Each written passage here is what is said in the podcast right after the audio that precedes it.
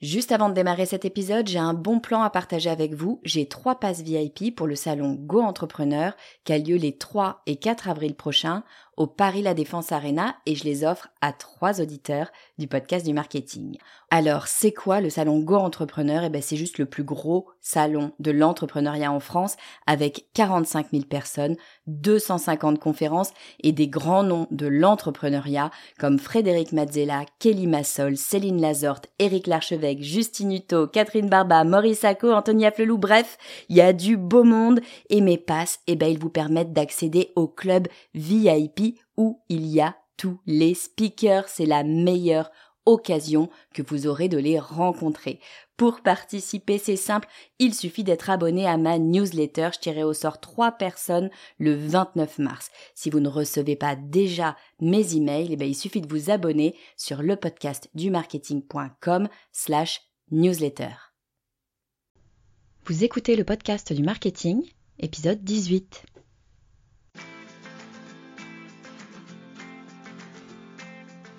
Bonjour et bienvenue. Je suis Estelle Ballot et je suis ravie de vous recevoir sur le podcast du marketing. À chaque épisode, je vous propose d'analyser les techniques marketing qui marchent, pas à pas et très concrètement, pour développer votre activité.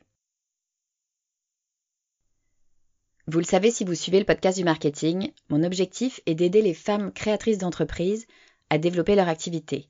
À chaque épisode, je vous propose de regarder ensemble et très concrètement ce que l'on peut faire pour construire son entreprise.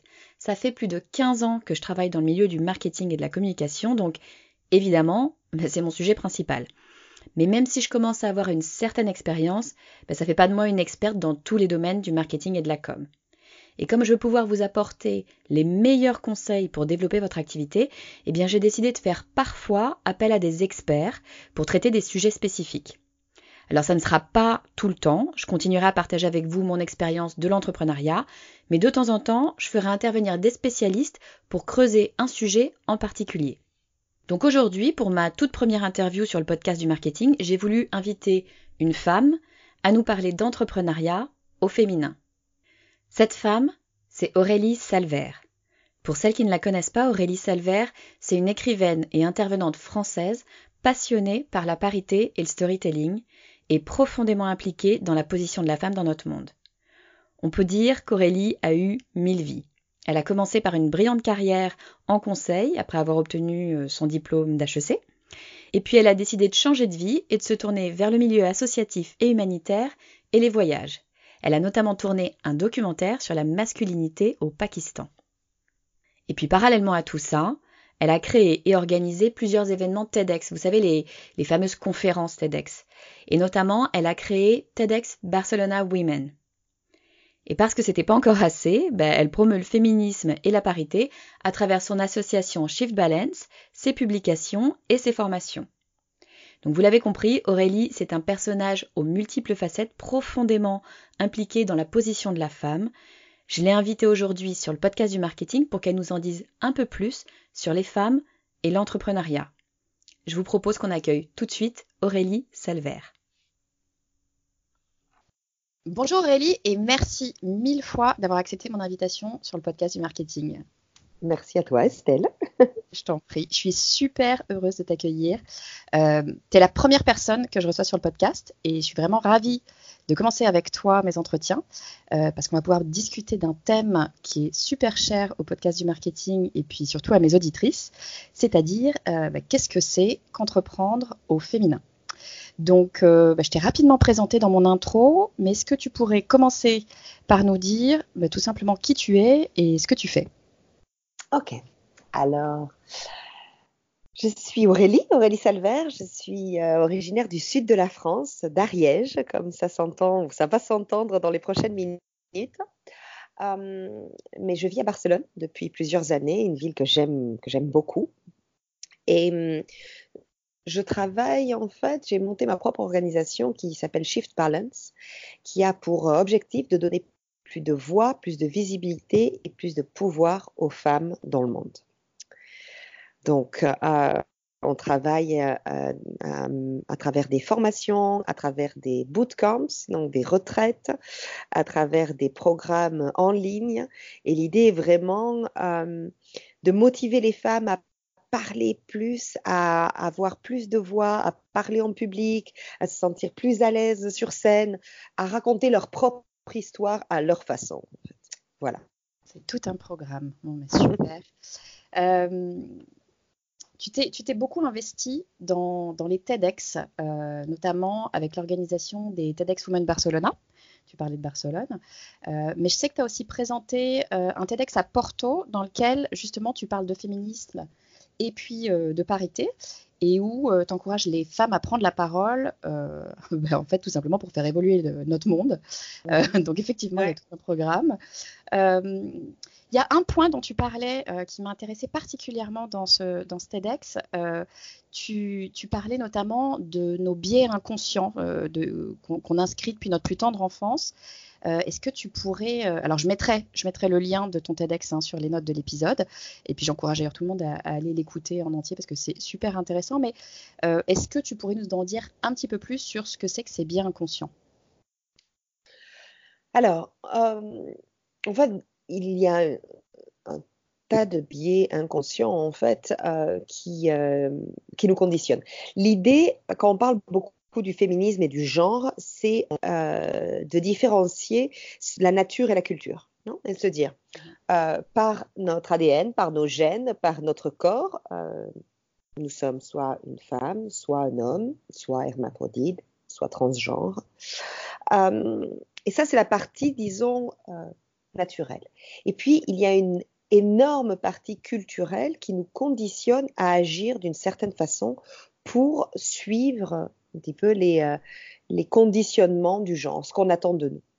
Donc, euh, pour moi, ce qui est très intéressant, c'est qu'en termes de prise de parole en public, on est vraiment conditionné depuis notre tendre enfance à parler ou à ne pas parler. Donc, euh, on voit par exemple différentes études qui prouvent que les, les professeurs interrompent deux fois plus les petites filles que les petits garçons, que les parents ont tendance à donner euh, de la voix aux petits garçons plus fréquemment, à associer leurs euh, sentiments à de la colère, alors qu'on associe euh, les pleurs d'un bébé-fille à de la peine. et toutes ces attitudes que l'on peut avoir nous conditionnent progressivement en tant que jeune femme, jeune fille, à nous taire, à parler moins, à parler que quand on est vraiment sûr de ce qu'on a à dire, quand on est sûr que notre opinion est valide, que l'on a les recherches suffisantes, les données suffisantes, etc., etc.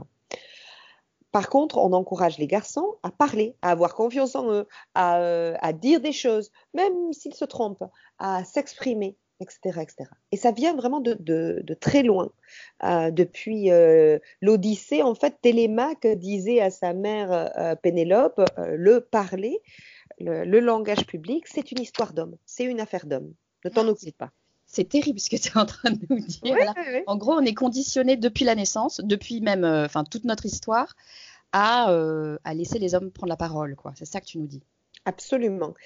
Et on ne s'en rend pas forcément compte, mais moi, quand je fais des, cours dans des écoles de commerce, par exemple, je le vois clairement. Et donc, euh, je prends souvent un, étudiant euh, ou une étudiante et je leur demande de faire des statistiques euh, sans, rien dire sur la, deux heures et de voir qui parle et qui parle plus fréquemment. Et c'est vraiment frappant.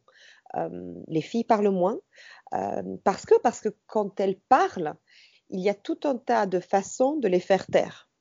Euh, quand une jeune femme ou une fille s'exprime, euh, comment on, contrôle un petit peu son opinion? Donc, soit, si on n'est pas d'accord, on l'interrompt, ce qu'on appelle le manterrupting.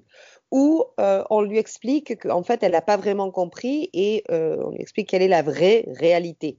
Donc, ça, c'est un peu le mansplaining. en anglais, exactement. Euh, où on fait ce qui s'appelle aussi en anglais le tone policing. Non, je t'écouterais si tu n'étais pas aussi énervé et émotive et si tu parlais pas avec cette voix si, criante. Donc, on a tout un tas de façons de euh, où on parle plus fort, on parle plus euh, de, façon, on, on, élève la voix de façon à faire taire. On, on, rit quand la personne s'exprime, on fait des mimiques, euh, on sourit, on, a un body language, non, un langage corporel qui dit que, bon, ouais, voilà, enfin, on décrédibilise la personne.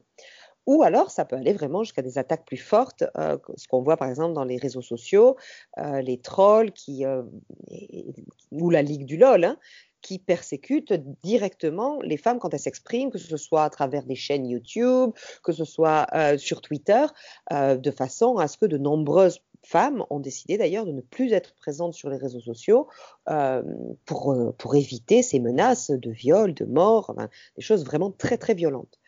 Euh, donc on a intégré ça hein, comme, comme femme, que parler, c'est quand même toujours un peu un danger.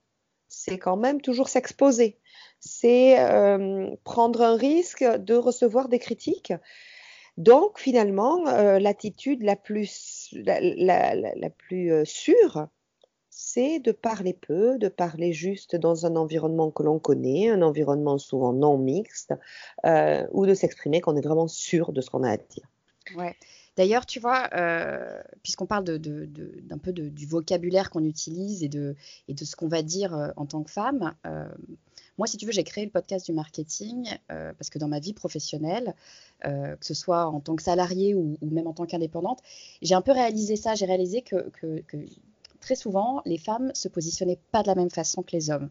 Ce n'est c'est pas que du côté des hommes aussi, je pense qu'il y, a probablement quelque chose aussi du côté des femmes. Je te donne un exemple. Euh, donc j'étais euh, manager en fait hein, d'équipe. Euh, et puis j'étais amenée à, discuter, bah, comme tout manager, hein, de l'évolution des personnes que je manageais. Et alors il y avait un truc, c'était quasi systématique, c'est vraiment frappant. les hommes se positionnent quasi toujours sur des postes plus élevés que les femmes.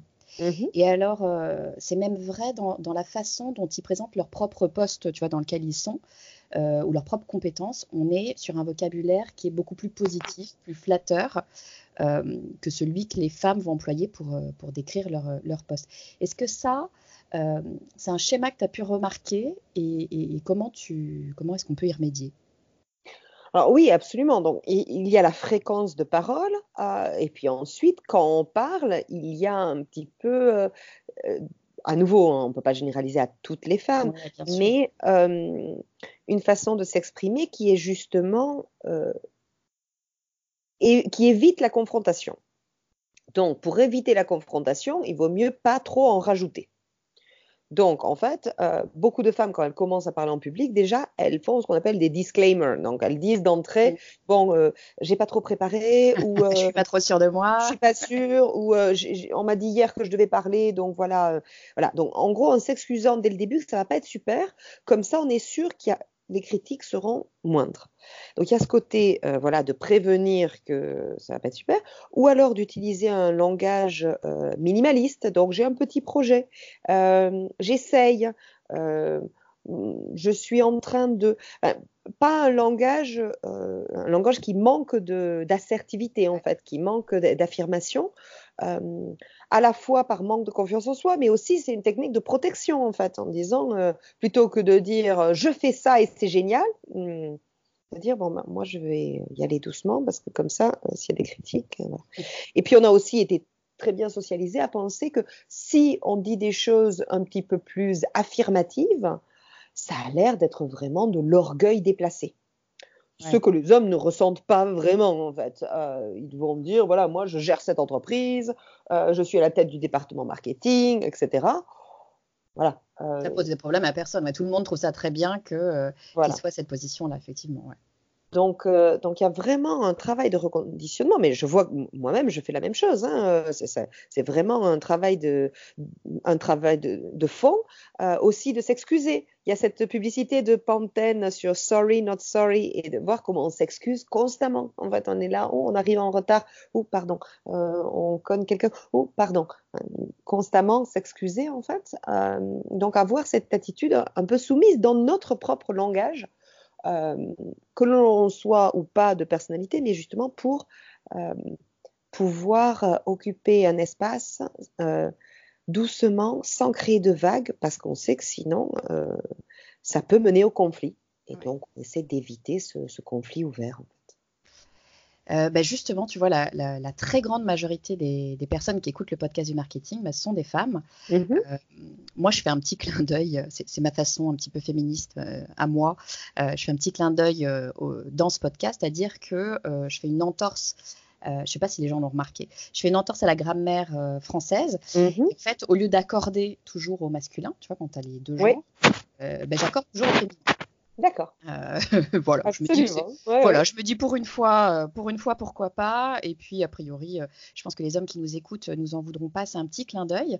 Donc, bah, juste pour, pour dire, ouais, la, majorité des, des, personnes qui nous écoutent sont des femmes et, l'une de tes nombreuses activités, je l'ai dit en intro, tu as mille, mille vies, euh, mais l'une de tes activités, bah, c'est d'aider les femmes à améliorer leur prise de parole. Alors justement, est-ce que tu pourrais nous dire, nous donner, je sais pas, trois conseils que tu pourrais donner aux femmes créatrices d'entreprise pour, euh, pour se positionner, pour améliorer leur prise de parole? Alors, euh, D'abord, euh, moi, ce que je, travaille beaucoup, et parce que j'ai monté beaucoup de TEDx, en fait, c'est vraiment euh, la partie de storytelling, la partie de comment raconter son histoire. Donc pour moi, et puis je passerai un petit peu quelques liens euh, gratuits euh, aux auditrices euh, qui veulent travailler ce thème-là. Je mettrai tous les liens, juste, je, je mettrai tous les liens dans, le, dans les notes de, de l'épisode, donc, donc pas de problème, hein. il y aura tous les, tous les liens pour retrouver tous les éléments d'Aurélie. Parfait. Donc le, premier, hmm, le premier conseil, c'est de commencer à parler à partir du why du pourquoi en fait. Donc il y a cette euh, intervention de Simon Sinek qui est vraiment euh, très intéressante. Euh, How Great Leaders Inspire Action, comment les grands leaders inspirent à l'action, et qui nous invite à parler de n'importe quel projet en partant du why. En gros, quelle est la valeur qui est au cœur de nos actions plutôt que de parler du quoi et du comment. Donc, commencer vraiment à, euh, à, travailler le why et à travailler finalement ce côté très personnel de pourquoi ce projet qui nous tient tant à cœur euh, incarne une valeur clé pour nous. Donc, un, parler à partir du why. Deux, commencer avec une histoire, si possible, personnelle, euh, qui illustre ce why. Euh, une histoire, justement, une anecdote, un moment de votre vie où vous avez expérimenté cette valeur ou l'absence de cette valeur. Parce que le storytelling, c'est vraiment cette idée de connecter avec le public grâce aux émotions et à la partie de visualisation qui peut arriver quand on raconte une histoire. Le spectateur ou la spectatrice va vraiment se mettre à votre place. Donc, on utilise une histoire pour faire passer un message. Et enfin, euh, troisièmement, euh, il y a la partie de euh, la partie finale qui est plus sur d'abord les chiffres, ensuite le projet, et puis pour moi le rêve. Et, là, c'est vraiment important d'être ambitieuse dans le rêve. Qu'est-ce que l'on vend comme vision? Votre projet, où est-ce qu'il va être dans 5 ans, dans 10 ans? Comment il va se multiplier? Vous rêvez d'être devenir le numéro 1 dans votre, dans votre secteur? Quel est vraiment le rêve et l'ambition? Euh, Parce que souvent, on voit que les femmes euh, ne rêvent pas assez, assez grand. Ouais, ça, c'est un truc ultra, ultra commun, effectivement. Bah, c'est ce que tu disais, en fait. C'est qu'on a tendance à se dire, bah, j'ai un petit, un petit job à côté, un petit projet, etc. Et qu'en fait, il faut à un moment donné regarder les choses un peu. Euh, voilà, donc par euh, un rêve qui, qui, embarque les gens, qui donne vraiment de l'inspiration, et ce qu'on appelle un call to action, non? Un appel à l'action, à la fin, direct, concret, qu'est-ce que peuvent faire les gens qui vous écoutent. Donc ça, c'est vraiment important. Euh, l'idée de rêver en grand, c'est aussi important parce qu'on voit que beaucoup de femmes entrepreneurs, quand elles lèvent des fonds, quand elles lèvent des fonds en plus dans, dans un monde de l'investissement très masculin, ont tendance à demander moins et moins ah souvent. Oui, oui, elles demandent. Donc, il y a une amie, Anne Ravanova, qui a une communauté qui s'appelle Global Invest Her à Paris. Euh, et qui justement encourage les femmes à, entrepreneurs à demander plus euh, parce que voilà, parce qu'on a tendance à, moins demander quand on lève des fonds. Euh, et, à se cantonner en fait à ce dont on a besoin, mais pas forcément euh, rêver plus grand. Donc ça c'est vraiment important. Et puis ensuite, dans le storytelling, il y a l'histoire et puis il y a le telling, donc comment on raconte l'histoire. Et donc là, il y a vraiment le langage corporel qui est extrêmement important.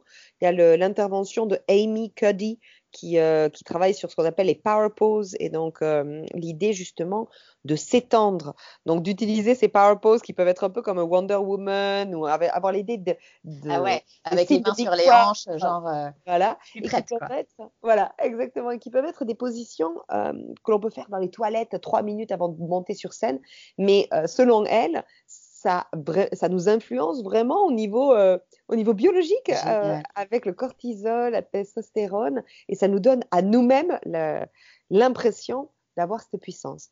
Donc, moi, je vois beaucoup de femmes parler en public qui croisent les jambes, par exemple, euh, qui, euh, qui bougent, qui ont les épaules un peu plus refermées, euh, qui ne regardent pas forcément les gens dans les yeux. Donc, toutes ces postures qui montrent le manque de confiance et qui, et qui traduisent ce, même sentiment au, public. Donc, voilà, ce travail du langage corporel, de la voix, de projeter la voix aussi, essayer d'avoir une voix qui porte, même sans micro, jusqu'au fond de la salle. Et si tout ça, c'est difficile, il y a vraiment beaucoup de, euh, beaucoup de cours. Moi, j'invite à aller à des cours d'improvisation pour se lâcher, pour perdre la peur de, euh, la scène, en fait. Hein. Des cours d'impro, des cours de clown aussi, euh, beaucoup qui aident à connecter avec ses émotions, des cours de de prise de parole en public aussi. Hein. Par exemple, il y a des groupes dans n'importe quelle ville qui s'appellent Toastmasters, qui sont en général gratuits.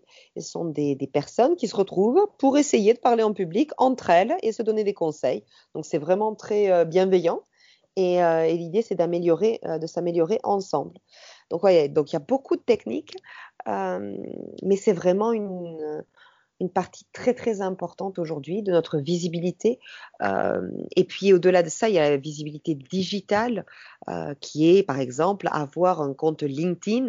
Euh, j'étais là cette semaine dans une grande entreprise française avec un groupe de, femmes. La moitié n'avait pas de compte LinkedIn.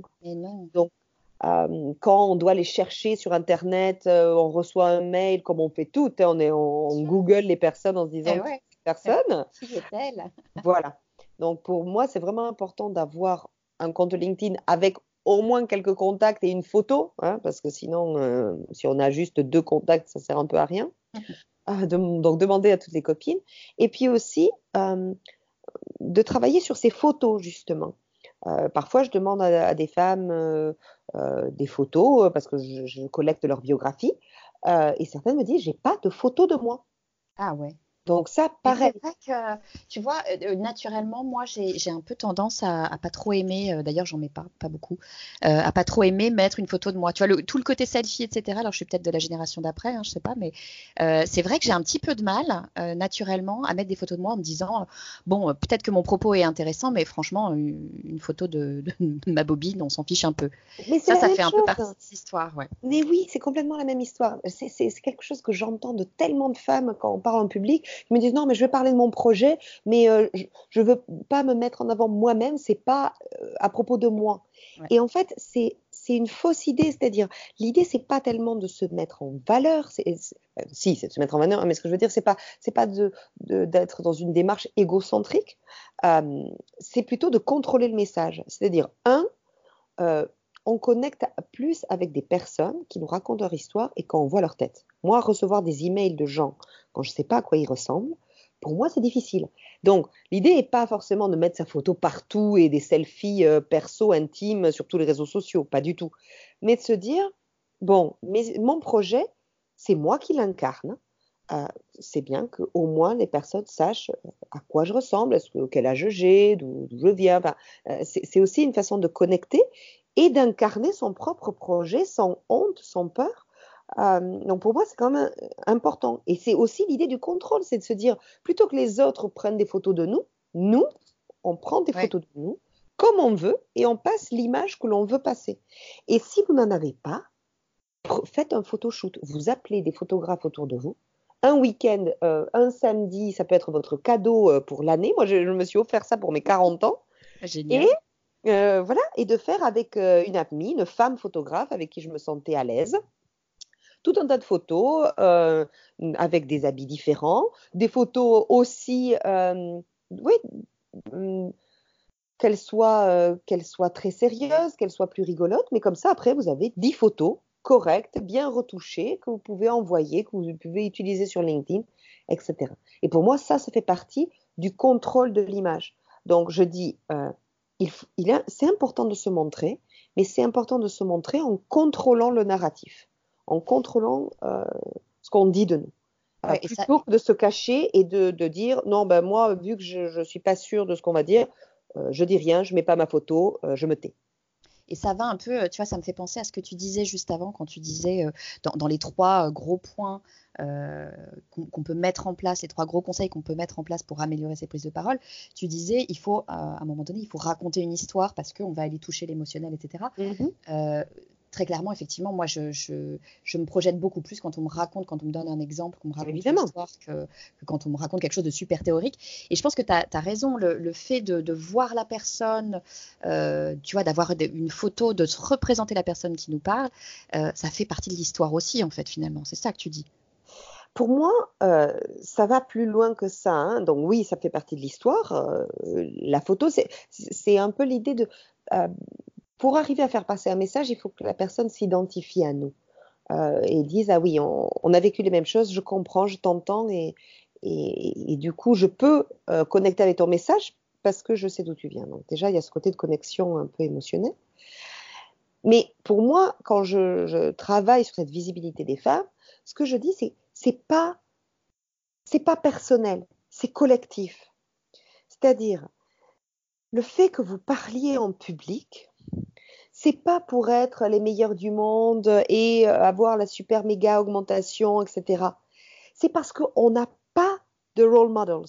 C'est parce que pendant des générations derrière nous, les femmes ne pouvaient pas parler, les femmes n'étaient pas présentes. Enfin, moi, j'ai quand même étudié à HEC. Les femmes ont été admises à HEC en 1970, quoi. On, ouais. on parle de rien. Hein ouais. on, on, a eu le droit comme femme d'avoir accès et d'ouvrir notre propre compte en banque en France en 75, je crois. C'est fou, hein, quand, tu, Donc, quand tu penses bon, à des choses comme ça, ça paraît dingue. Il n'y a même pas 50 ans. Donc, pour moi, il y a vraiment une histoire collective de dire, euh, si tu as peur de parler en public, pense aux autres. C'est pas pour toi. C'est parce que, un, toutes les femmes avant toi, elles n'ont pas pu parler. Pense à ta mère, pense à, pense à ta grand-mère, à toutes celles dans ta famille qui n'ont pas eu la chance de pouvoir avoir la voix et la visibilité que tu as aujourd'hui. Et deux, pense aux filles et aux petites filles, pense à toutes les générations à venir qui ont besoin de role model, qui ont besoin de femmes qui sont visibles et de se projeter en elles. Comment elles vont le faire si tu n'oses pas parler en public et si tu n'oses pas mettre ta photo sur, le, sur, sur Internet? Elles vont ressembler? J'adore ça. Pour le coup, ça me donne, en fait, c'est, tu vois, euh, outre tout ce qu'on se dit, euh, je, là, je prends l'exemple pour moi, hein, très clairement. Oui. Ça me, que tu dises ça, euh, alors c'est encore un truc très féminin hein, probablement, mais ça me donne une justification, ça me donne une raison de me de, de mettre cette photo et puis d'y aller, etc. Ça, ça, me rend la chose beaucoup plus facile. En Bien sûr, c'est pas que pour moi. Finalement, c'est peut-être aussi pour les autres et c'est peut-être plus collectif euh, que ça. C'est génial, j'adore cette. C'est complètement collectif. C'est pas égocentrique. C'est euh, après ça dépend la photo qu'on met, tu vois. Si on met, tu vois mais euh, justement, c'est là qu'on contrôle un petit peu le, le, le narratif. Alors justement, en parlant de, de, de prise de parole euh, des femmes, euh, je sais que tu organises différents événements pour, euh, bah, pour aider les femmes dans ce domaine. -hmm. si je me souviens bien, cet été, tu as organisé un bootcamp pour booster la visibilité des femmes. Et Mhm. puis, en ce moment, tu proposes, je crois, un challenge sur l'empowerment au féminin. Est-ce que tu peux nous expliquer ben, en quoi ça consiste et Mhm. puis comment est-ce qu'on peut y participer? Avec plaisir. Euh, donc, moi, pendant plusieurs années, j'ai organisé des formations euh, sur le storytelling, donc des ateliers d'une, deux journées, en fait, avec une quinzaine de femmes euh, qui apprenaient justement à raconter leur histoire, un peu à faire un TEDx Talk. Et ça, on a fait ça dans plein, plein de pays, parce que moi, j'aime bien aller dans des pays qui ont mauvaise réputation, justement. Et du coup, euh, je travaillais aussi bien en Europe, mais aussi en Iran, au Pakistan, en Algérie, euh, en Arabie Saoudite, euh, en Jordanie, enfin bon, dans plein, plein de pays, et avec des histoires magnifiques. Je me suis aperçue que ce qui était transformateur vraiment, c'est de, de, passer du temps entre femmes, quelque chose qu'on ne fait plus du tout. Euh, on a l'impression qu'on passe du temps euh, avec des femmes, on a des copines, etc. Mais en fait, il y a simplement un an, je suis partie avec une dizaine d'amis euh, dans les Pyrénées espagnoles on a loué une maison pour une petite semaine. Et je me suis dit, waouh, waouh, c'est génial. J'avais jamais fait une semaine qu'avec des, des filles et on discutait sans agenda, on discutait de plein de choses dont on n'avait pas forcément parlé, de corps, de sexualité, de travail, d'argent, de tout je me suis dit, c'est génial, il faut, faut créer plus d'espace comme ça. Et avoir un peu de temps, en fait, parce que c'est en un jour ou deux, ça se passe plus difficilement. Donc, c'est de là que sont nés les Power Bootcamp. Euh, avec cette idée de se retrouver et de se retrouver pas juste pour faire du yoga, hein, euh, mais de se retrouver justement pour euh, se motiver les unes des autres à aller plus loin dans nos objectifs, dans nos envies. Donc les Power Bootcamp, on a organisé ça cette année, un en Grèce, un en, en Espagne et moi j'ai envie d'en faire dans plus de pays. Il y en aura un en France en 2020. Euh, l'idée c'est cinq jours, trois à cinq jours, un groupe de 15-20 femmes de différents âges, nationalités, profils, etc. Et on travaille sur le pouvoir. On travaille sur l'idée que le pouvoir est dans nos mots, dans nos histoires, dans nos portefeuilles, dans nos corps et dans nos communautés. Et donc, pour chaque thème, euh, travailler justement comment avoir plus de pouvoir, être consciente de nos biais, euh, de nos préjugés et voir comment les dépasser ensemble, se donner des conseils, se raconter nos histoires, justement. Voilà. Et comme cette expérience, elle était simplement physique, en fait, et elle était limitée à une vingtaine de femmes, je me suis dit, ce serait bien quand même de pouvoir l'offrir à plus de femmes qui n'ont pas les moyens, soit par euh, lieu géographique, soit par disponibilité de, venir. Et donc, on a monté le, le défi de 21 jours, donc, euh, qui est disponible en anglais, en français, en espagnol. Et l'idée, c'est que pendant 21 jours, on reçoit une vidéo de 5 minutes environ, euh, où j'explique un concept lié au pouvoir et avec une petite tâche. Euh, à nouveau petite. Hein. je dis ça pour pas effrayer parce que ça prend 5-10 minutes par jour. Ok, c'est pas un truc qui va me prendre la moitié de la journée euh, nécessaire. voilà. et en général, on fait ça par groupe WhatsApp, comme ça, chacune peut voir les réponses des autres et c'est intéressant aussi de se, stimuler. Euh, et c'est un défi, voilà, qui, qui, nous permet de commencer à réfléchir à certains de, ces concepts et, euh, et d'être très concret, parce que parfois tous ces sujets sont, sont très généraux. Donc là, on est vraiment dans, dans le concret. Voilà. Génial. Et alors, tu sais, moi, là, quand j'entends euh, tout ce que tu racontes, moi, ça me donne envie d'y participer. Comment, comment je fais si je veux, participer là, à ce, ce, défi 21 jours? Alors c'est très simple en fait, il faut aller sur notre euh, site web qui s'appelle shiftbalance.org euh, et où il y a sur, sur la page d'accueil d'entrée, vous verrez, il y a un grand bouton euh, pour, euh, pour vous inscrire, euh, que ce soit au bootcamp ou que ce soit au, au challenge qui commence le premier de chaque mois.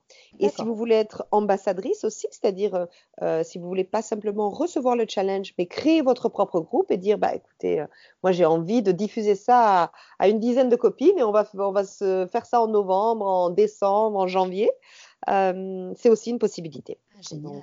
Donc, voilà. Et c'est limité dans le nombre de personnes ou comment ça se passe? On peut avoir autant de personnes qu'on veut Pas euh? du tout. Vous pouvez avoir autant de personnes que, vous voulez. Là, on a des groupes qui sont entre 20 et 40 personnes en général. Euh, dans plein de pays différents. On avait des groupes du Congo, du Rwanda, euh, du Pakistan, en France, au Nicaragua. Donc voilà, donc ça c'est chouette d'avoir cette diversité justement. Génial. Alors, comme je disais, je mettrai, je mettrai le, lien euh, de shiftbalance.org euh, sur, euh, sur les notes du podcast. Mhm.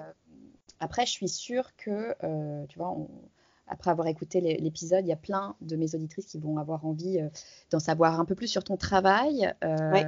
Et, puis de savoir où est-ce qu'on peut te, trouver ou, te suivre sur Internet. C'est quoi, le, quoi les meilleurs endroits pour, pour te suivre et te retrouver?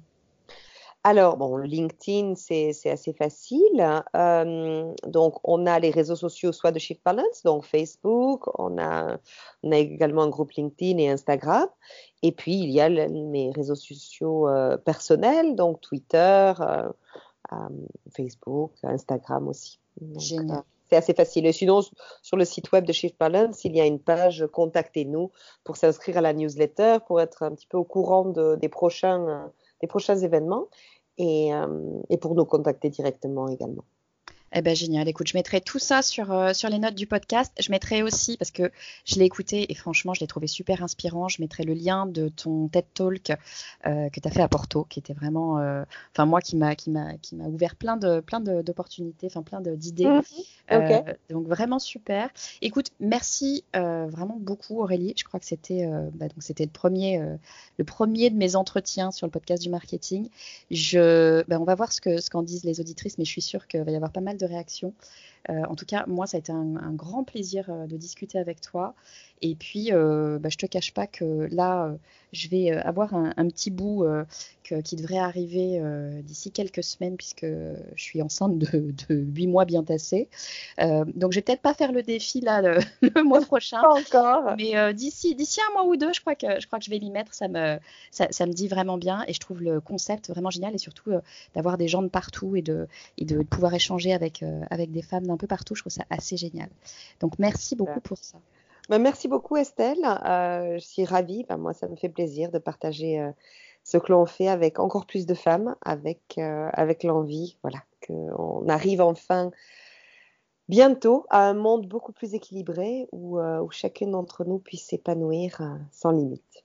Voilà. Merci. Merci à toi Aurélie. À très bientôt. Merci. Au revoir.